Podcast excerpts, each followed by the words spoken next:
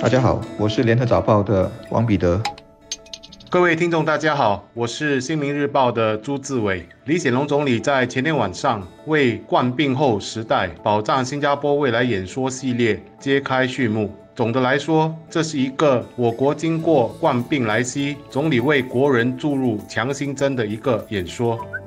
这场瘟疫在中短期会带来至少三个层面的挑战，是大家都躲不过的。首先是人际和生活面貌的改变。总理举的例子是说，过去大家可以随心所欲买张机票，就和朋友家人去泰国啦、香港过一个短假，但今后旅行已经不再是理所当然的事了。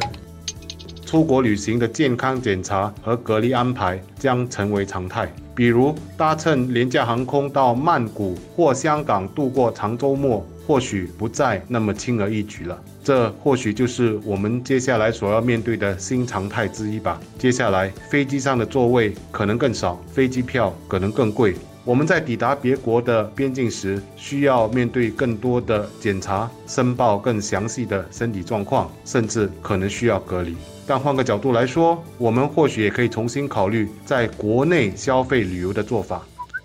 而旅行还是小频率的事情。现在日常生活中，人和人都减少了见面，或者说见面了，其实不能握手，得保持距离，而且时不时得要戴上口罩，这才是最大的无奈，是过去难以想象的。这种新常态所产生的心理和社会影响，其实还没有很全面的研究和评估。第二个挑战当然是多数人都面对的，在工作上、在生计上的难题。一个预估是下来，失业人数可能会超过十万。而我们都知道，减少收入或者说失业，对一个家庭来说冲击是很大的。在国家的层面，经济如果长期萎缩，一直等不到回弹，税收一定会减少，然后在提供援助时也会捉襟见肘。这些是我们必须有心理准备的。至于第三个挑战是国际经贸以及地缘政治的斗争会加剧，这些总理有说了，小国会特别的困难。我们一般人烦恼的是身边的事，例如钱够不够用的问题，国家大事都交给政府去操心。但其实这些局势的变化总会联动冲击到我们的生活的方方面面。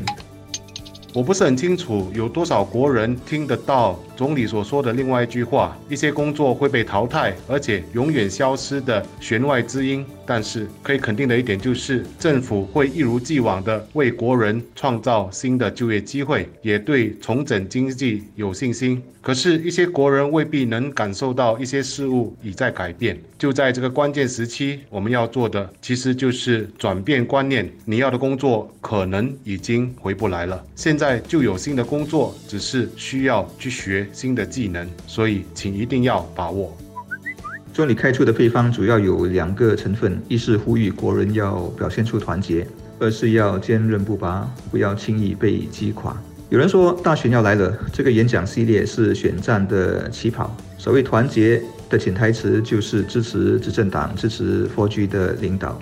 但撇开这层政治含义，我觉得从社会人心的角度，团结确实是对抗这场危机所必须的。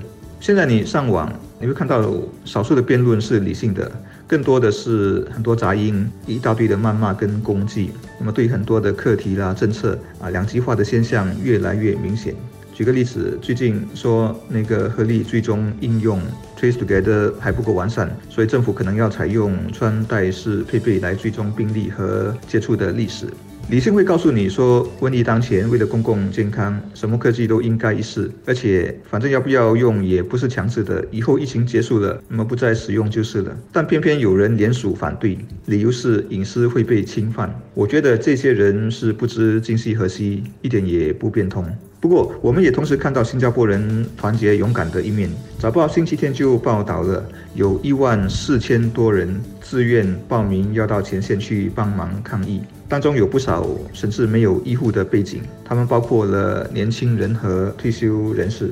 至于坚韧不拔、永不言败，我觉得不论是什么年代，遇到什么危机，都是应该有的品质。对个人是这样，对整个社会也是。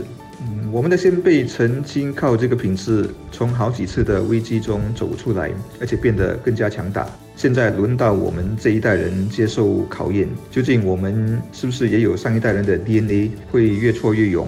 还是说大家都已经变得脆弱了，仅此一役，国家从此会走下坡路。其实我们的表现，后辈们也在看。我们除了是在自救，也是在给他们示范。所以我只能够呼吁大家说，我们这一代人千万不要漏气。